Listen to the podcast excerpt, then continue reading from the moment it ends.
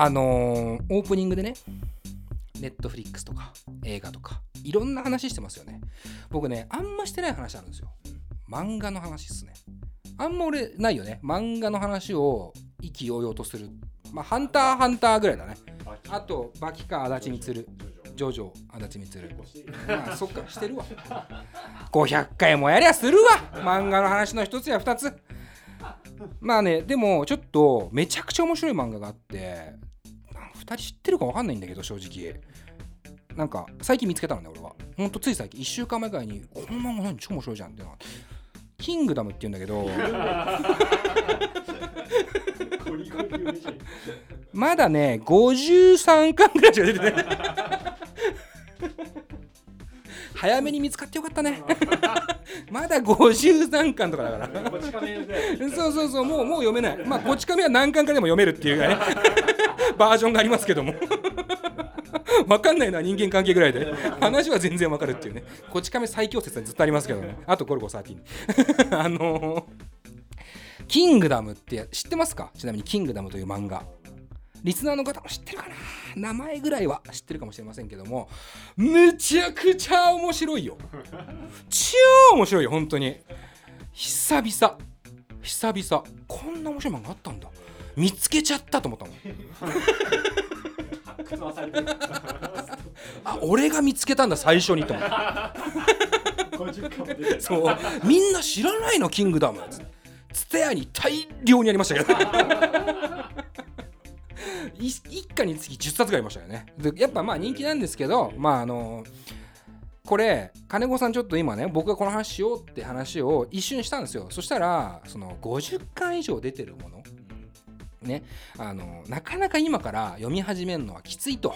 面白くてもね。面白くても。いくら面白くてもまあちょっと体力的にというか分かりますその気持ち。でも大丈夫。一巻で済むんだよねそのモチベーションの低さはもうこれ一巻の説明だけしていい？あのこれキングダムっていうのは中国の話なんですよ。中国の昔の話。昔昔の話。で中国ってめちゃくちゃでかいじゃないですか。国土がね。で今は中国って一つの国だけど昔は秦とか趙とか魏とか燕とかいろんな国に分かれてたんですよ。でキングダムの時代背景っていうのは春秋戦国時代って言われる時代で三国志とも違うらしいんですよ。僕あんま詳しくはない歴史は正直。で当時っていうのはあの7つに中国が分かれてたのね。そのうちの秦っていう国があってそこが一応主役の国というかなんですけどもその時代背景のもとまず秦に王様がいます。ね。うんお前そういうとこばっか知ってんだな。本当にムカつくなお前。まあ言ってくれたから言いますけども確かに秦といえば始皇帝ただ秦の始皇帝が秦の王様ってことは分かるでしょ？それで。でもなぜ始皇帝なのか？初めに初めの皇帝なのかっていうのは意外とやっぱ歴史学んでないと分かんないと。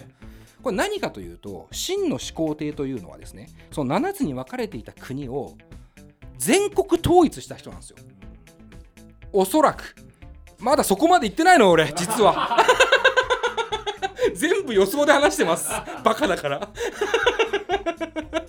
真の始皇帝っていう名前はさ知ってるから多分そうなんだろうなって思いながら見てるんですけどまあ要はそのおそらくですよ。これ全部推測ね。おそらくこの後真の始皇帝になる衛星という王様とその秦で暮らしていたまあ孤児にあたる、まあ、貧しい、えー家に育った2人の少年の出会いから始まるんですよ。でその少年っていうのは秦って、まあ、これ難しいね信じる方の秦って書いて秦が主役なのね。で国の秦はあの畑基博の畑だから言うたらあの違うかもしれないけど それも勘なんですけどあのその秦っていう信じる方の秦と氷っていう2人がいてその2人が貧しいんだけど自分たちの武力を上げていけばいつか軍軍に入れてそこで将軍になれるっていう夢を描いてる2人なんですよ。でそこにある日偉いさんがたまたま通るのね。そしたら2人がチャンバラしてんの。要は練習してんの。武力上げるために。でヒョウっていう方だけをスカウトしに来るんですよ。でシーンはあの主人公のシーンはお前だけかとは思いつつもお互いに天下の大将軍になるという夢があるから行ってこいっつって。お前はそこで成り上がってこいってなるわけ。そう。俺は俺でちゃんと鍛えておくぞと。ってなってヒョウはその王都にいわ行く行くのよ。招集されるわけ。で何日か経ってる中でその要は村で同じ暮らしをしてるシンが噂でなんか今王都やばいらしいよと。なんかその永世っていう王様がなんか力があんまないから今。そこに反乱を起こすその弟的なやつがいるとでそいつの反乱が結構でかくて下手したら王と陥落だぞと。関陽っていうんだけど関陽が陥落して王様変わっちゃうんじゃね？ぐらいのなってんの。でもシーンはさあの、うん、まあ大丈夫っしょ。ヒョウ強いしみたいな。大丈夫大丈夫。って思ってたらですよ。その夜にヒョウがなんと帰ってきます。瀕死で。でどうしたんだよってなるじゃないですか。でヒョウは瀕死なんだけどいやちょっともう俺ダメだと。もう死んでしまう。お前にこれを託しに来たっつって紙切れを1枚バンって渡すわけ。で死ぬのね。これネタバレだけどこれちなみにまだ1巻の20ページ目ぐらい。導入。中の導入。このドラマでだよまず。まずこのドラマでまだ20ページだとっていうこの驚きがあんじゃん。持ってるけどね。持ってるけど覚えてないもんだって 俺今30巻ぐらいなんだけど。でその紙切れを握りしめたシーンはそこに向かうわけですよ。ヒョウは死んだ。ムカつく。けどこれを託したんだったら行くしかないって行くとテントがあるんですよ小さな。でなんだここは。バッて入ったらヒョウとめちゃくちゃ似てる人がいる。でヒョウヒョウじゃないってなるわけ。で誰やお前って言ったら私は真の王。永世ですってなるわけ。お？反乱起きてる中？こんな遠くに？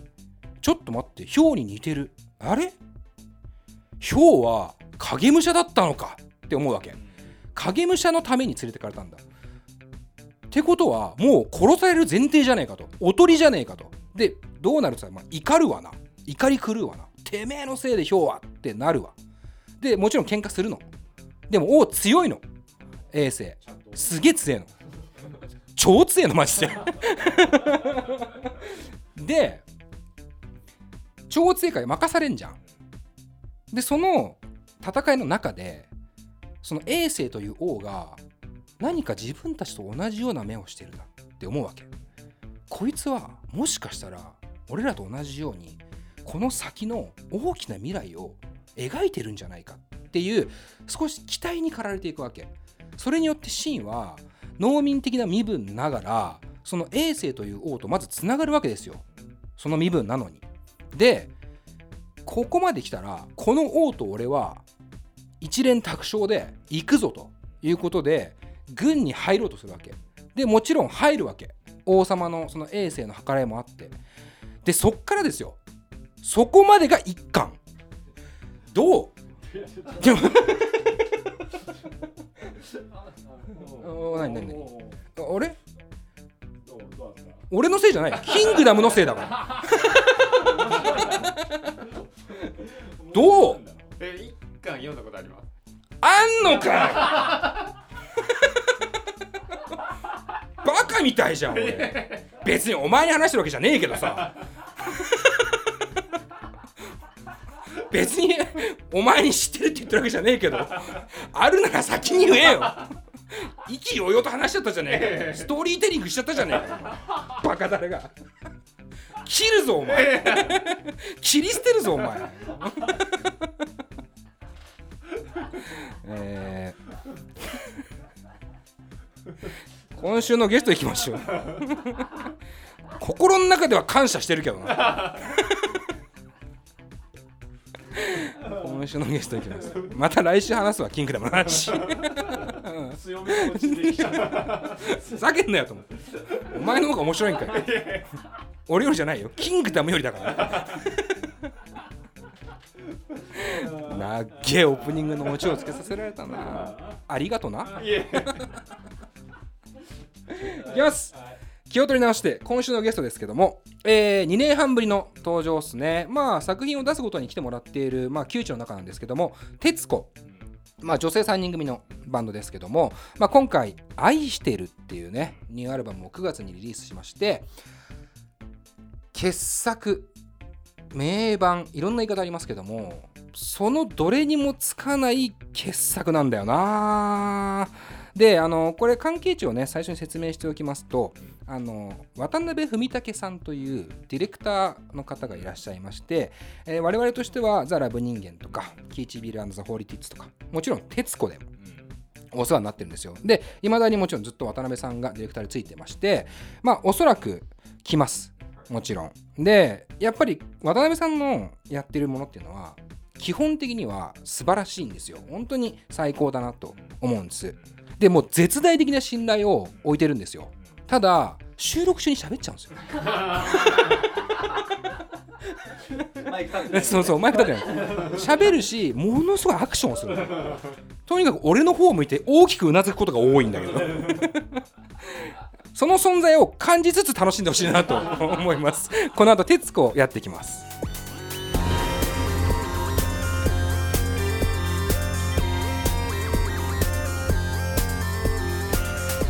ポッドキャストミュージックプログラム「レディオ DTM この番組はスタッフ大募集中の「レディオ DTM」の制作でお送りします。ポッドキャストミュージックプログラム「レディオ DTM」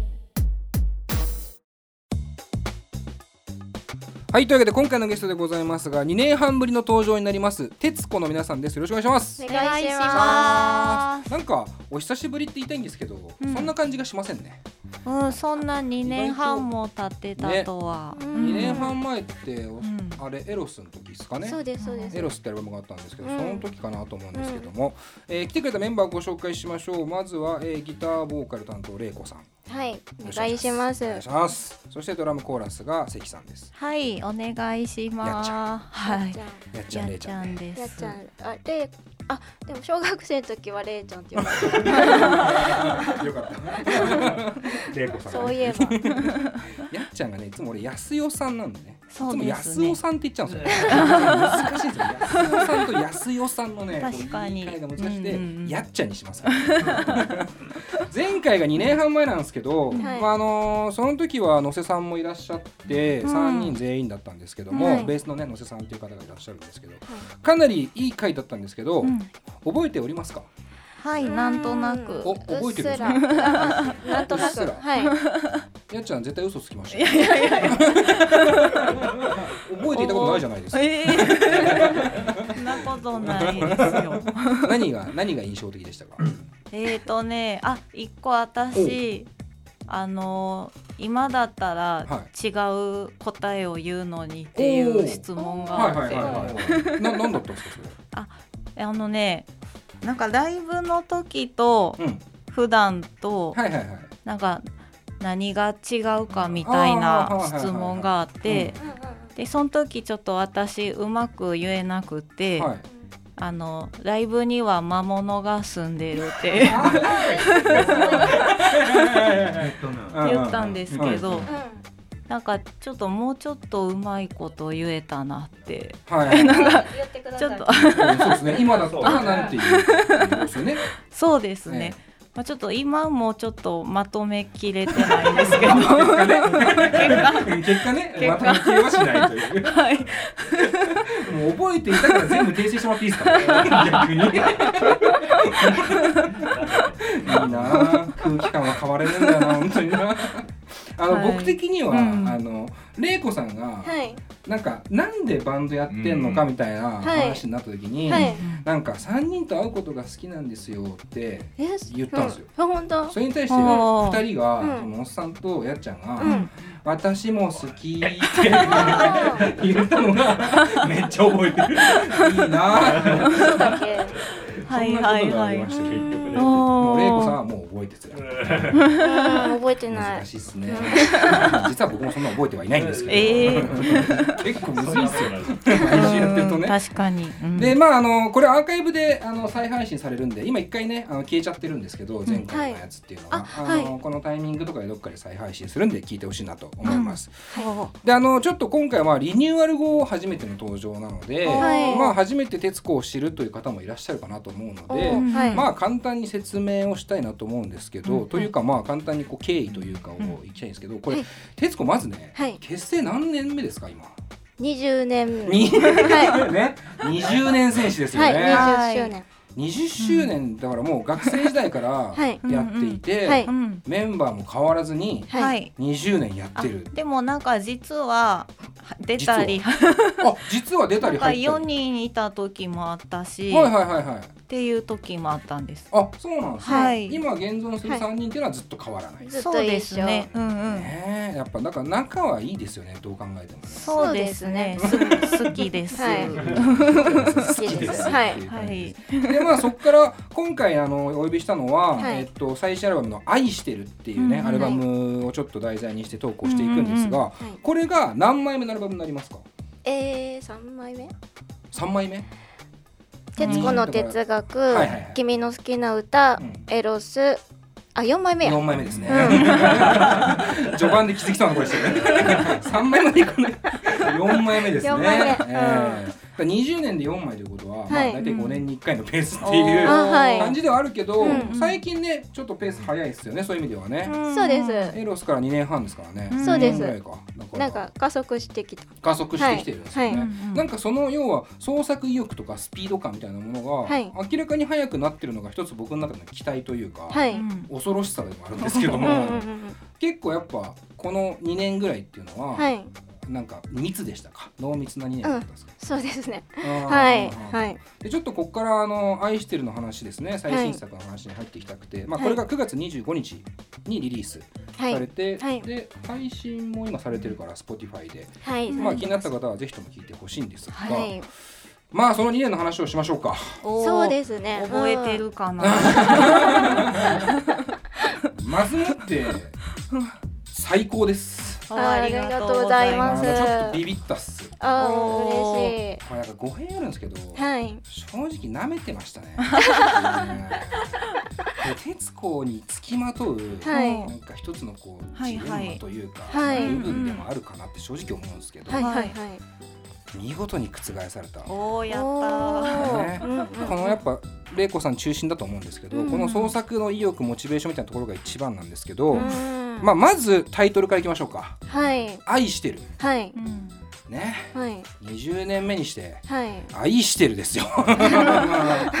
これどういちなみに曲も「愛してる」という曲が、まあ、漢字で書くものと、い。まあ、ひらがなで書くものではい。2曲も入っていて、はい。まずこのタイミングでこのタイトルっていうのはどういう意味合いが込められてるというか？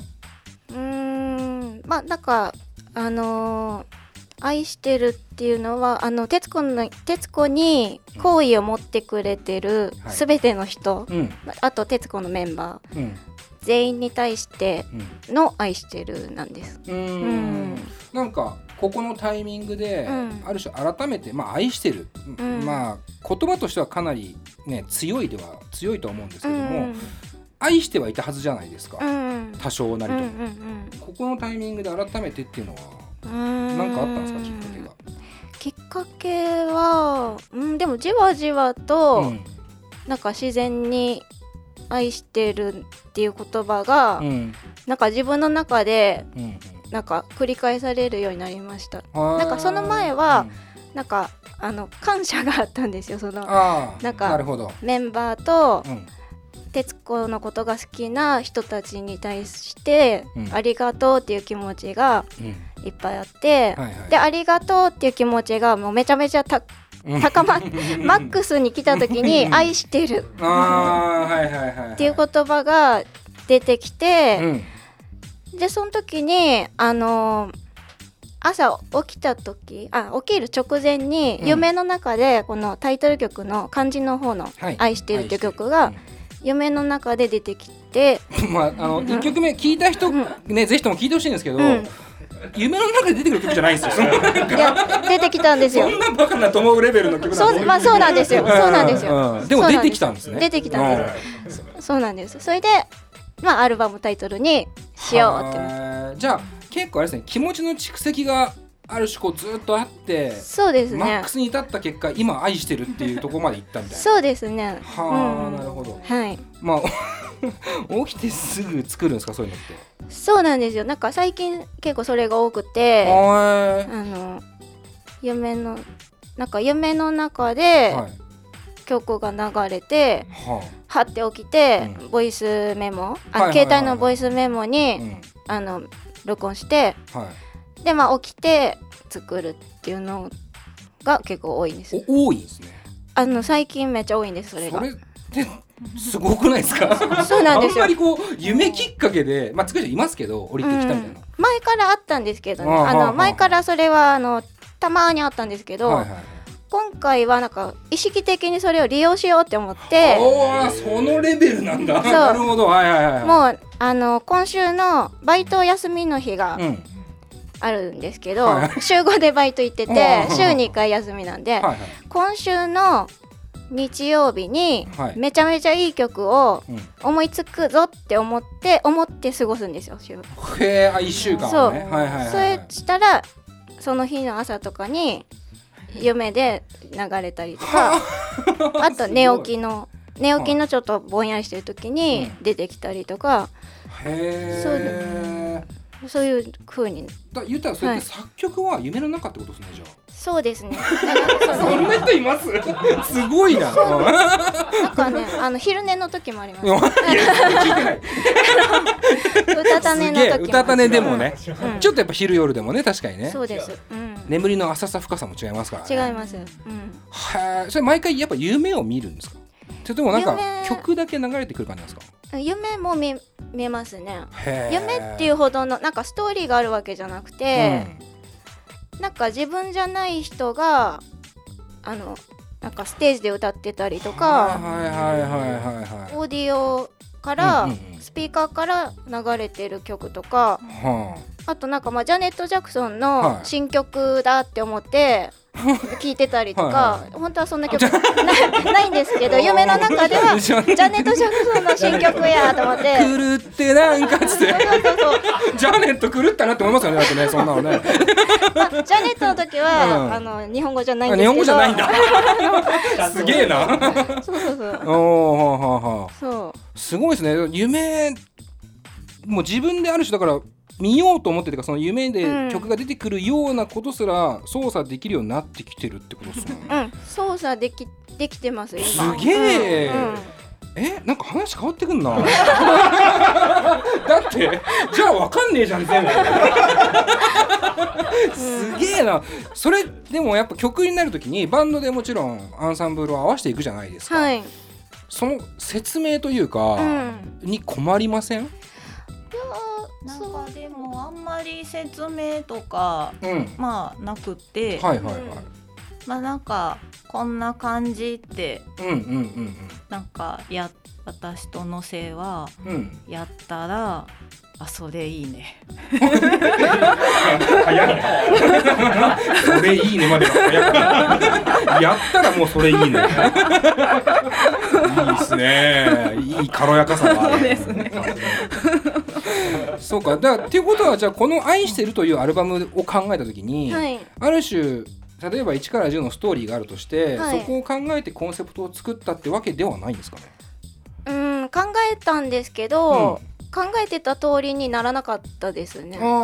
ちなみに当初どういう考えだったっていうのは覚えてますか、あなんかもともと考えてたのは、うん。あのーなんだっけストロークスはのいアルバムタイトル忘れたけど、1枚目？一枚目。そうあのアルバムがめっちゃ好きで、なんかこんなアルバム作りたいなって思って。うんううん。んなんかすごいこう統一感がうん。ある、あるんですよそのアルバムって、はなんか全部のなんか音の感じに統一感があって、はい。なんか曲もちょっとに似た雰囲気が全部にあって、なんかそういうアルバム作りたいなって考えてたんですけど。うん。でもなんか夢の中でうんあのー思いつく曲だから、うん。その全然思い通りにならなくまてあ、それはそれはなかなかね難しいそう。ですねだから全然そう思ってたのとは違うくなりました。まあまあそうですよね、普通は起きて作りますからね、おそらくストロークスも起きて作ったはずなんで。いやそれはわかんないですよ。確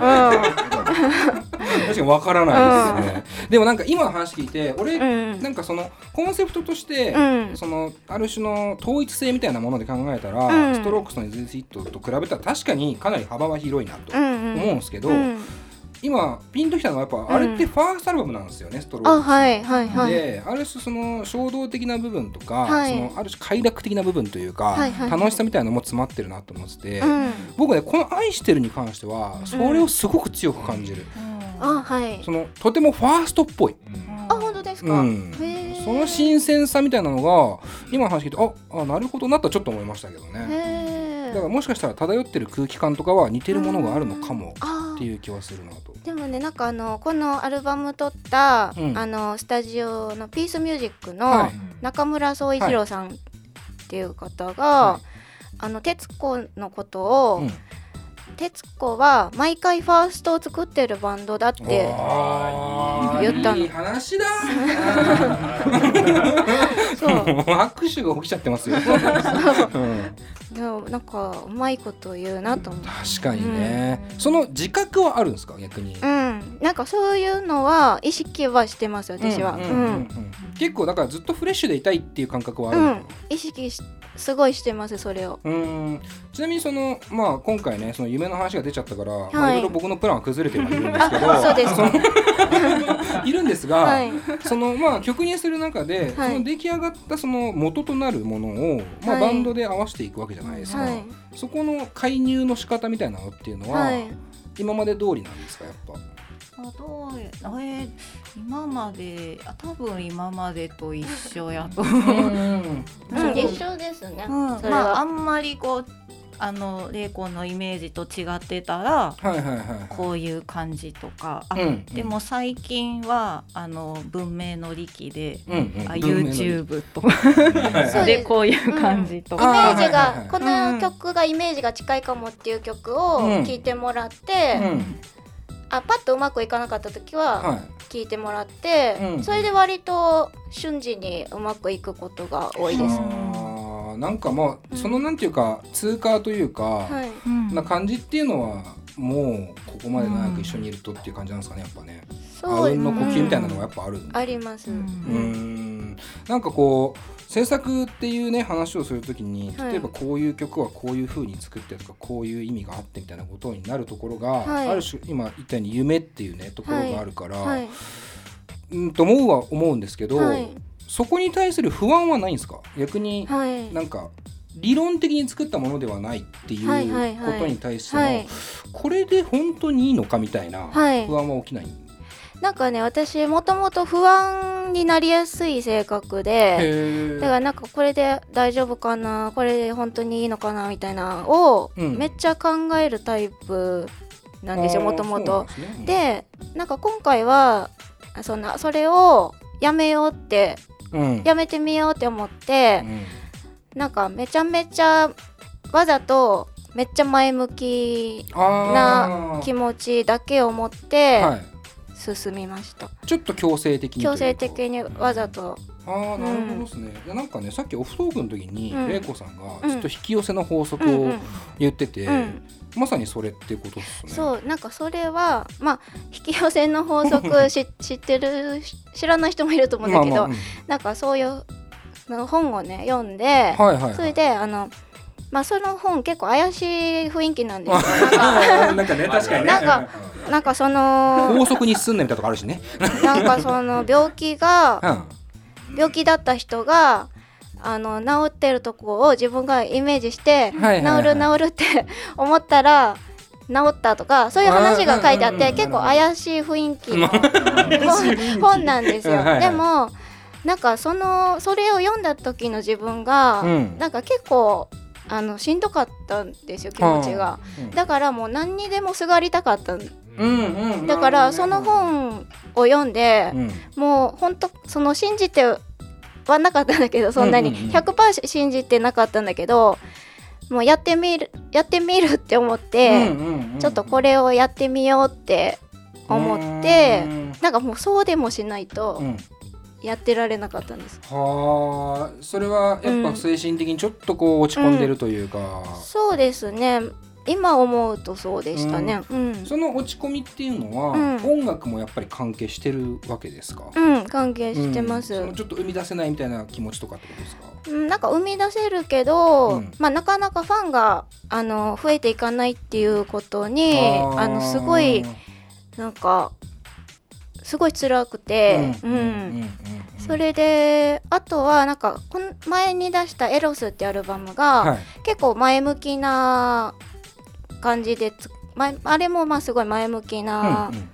歌詞とかも結構前向きって私は思ってるんですけど、すごい前向きな内容だったから、はい。なんか次はちょっとマイナスなことも気にしてうん。歌詞にしたりとかしたいなってちょっと思っうんて、うん。だから自分の中のマイナスな気持ちとか、うん。世の中のマイナスなこととか、めっちゃ注目してたんですよ。はいはい。なるほど。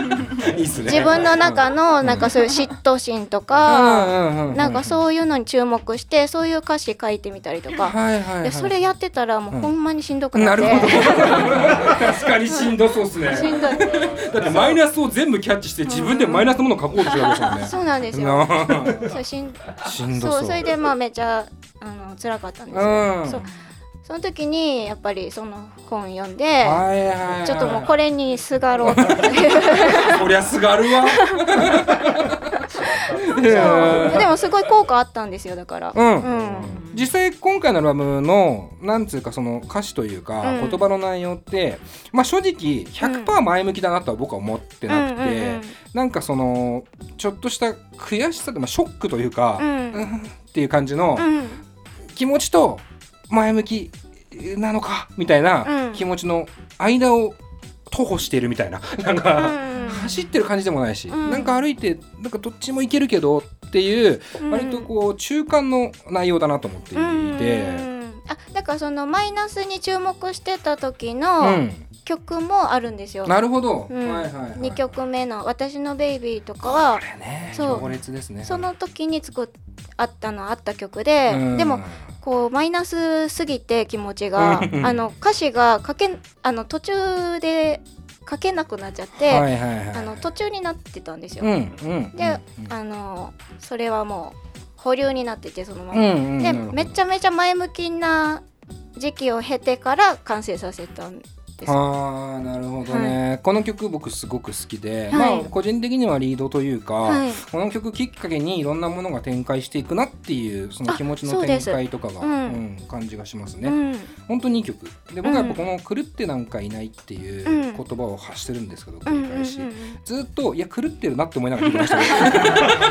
けだからなんかそう思われるかどらうん。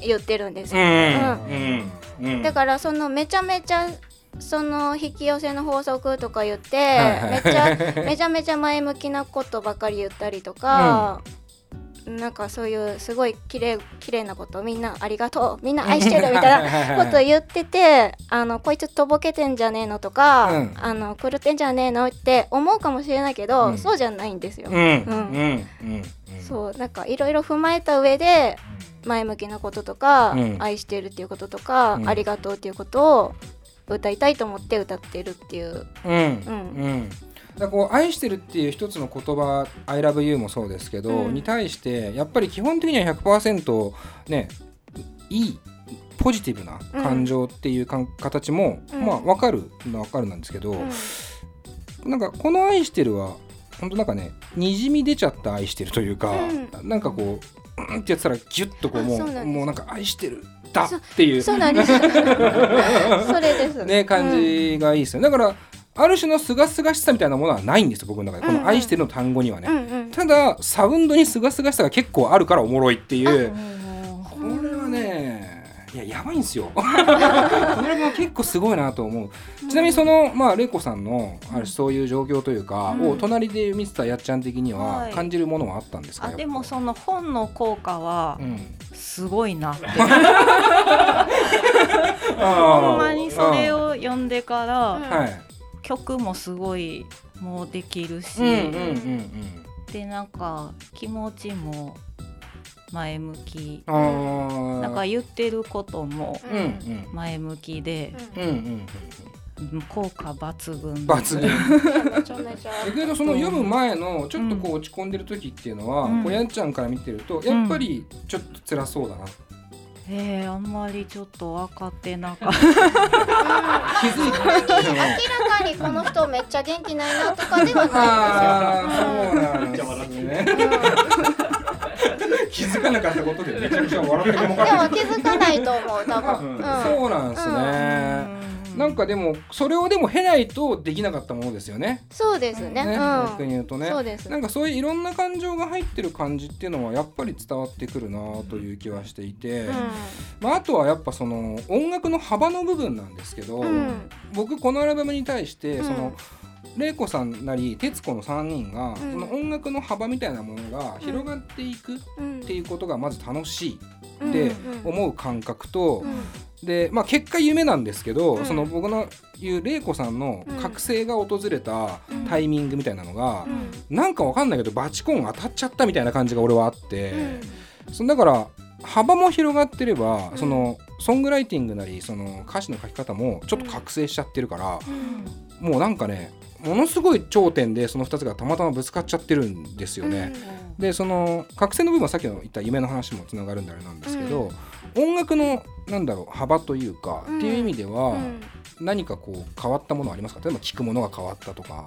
うーん。なんか聞くものは、うん。やっぱり何年も生きてると、どんどん好きなものは増えていくからでも前から結構幅広くいろんなものが好きで、だからそれをあの自分の曲としてなんか出せるようになったっていうことああなるほどだと。ねはいはいはいはい、うん。聞いていたものを自分が演奏作るものにちゃんと影響できるようになったというか、うん、うんうん、そうです。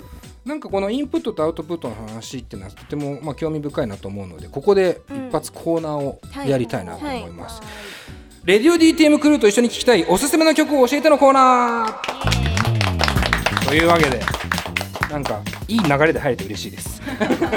あのこのコーナーでですねゲストに Spotify で聴くことができる楽曲の中からレディオ DTM クルーに紹介したい曲を教えてもらうコーナーですでスタジオの中にはスマートスピーカーがありますので、えーそれで実際に聞いてみてあれこれ語っていきたいなというわけでございますはい。でまあちょっと今言った聞くものとかなんか聞いたものを具現化するというかアウトプットしていくみたいなところの話もその後にできればと思ってますので、はい。まずはまあお二人に2曲ずつ選んでもらってるので、えーお一人ずつ2曲とも紹介しちゃってください、じゃあまずはやっちゃんからかな。はい。はい、えっとまずボノボのうん「サンキュー・フォー・ザ・ミュージック」はいはい。日本人の方のボノボですね。あそうですね。ということは。はいはいはい。なるほど、はい。いいですね。えっとニューオーダーのおお「セレモニー」っていうお曲です。おいいですね。はい。これはいい曲。先々先週ぐらいにうんうん。僕ら Spotify を有効活用しようっていう企画会やったんですけど、ほうほう。僕を形成する3曲の1曲に入ってる曲違う。ジ ョイディジョイディビジョン。ジョイディビジョン。僕はねこれをあえてジョイディビジョンって書いたんですけどまあまあその辺の話は後ほてど後ほどとうんい。う感じです。じゃあ玲子さん。はい。えー、ニューオーダーでテンプテーショああテンプテーションね。いいね。ンとプリンスのうん。アニー・クリスチャン。いやー最高じゃないですか、なんか意外ですね。ニューオーダーが被るという。うんうんうん、感じ。ちょっとね好き話をしてみたいなと思いますので一回聞いてみましょう、はでこの楽曲に関してはですね Spotify の RadioDTM プレイリストに、えー加えておきます。RadioDTM2019 っていうプレイリストがあるのでまあそれでちょっと聞いてみてください、というわけでインタビューの続きは後半で。以上で前編のインタビューは終了ですぜひ Spotify にある Radio DTM のプレイリストで紹介した楽曲を聴いてから後編をお楽しみください。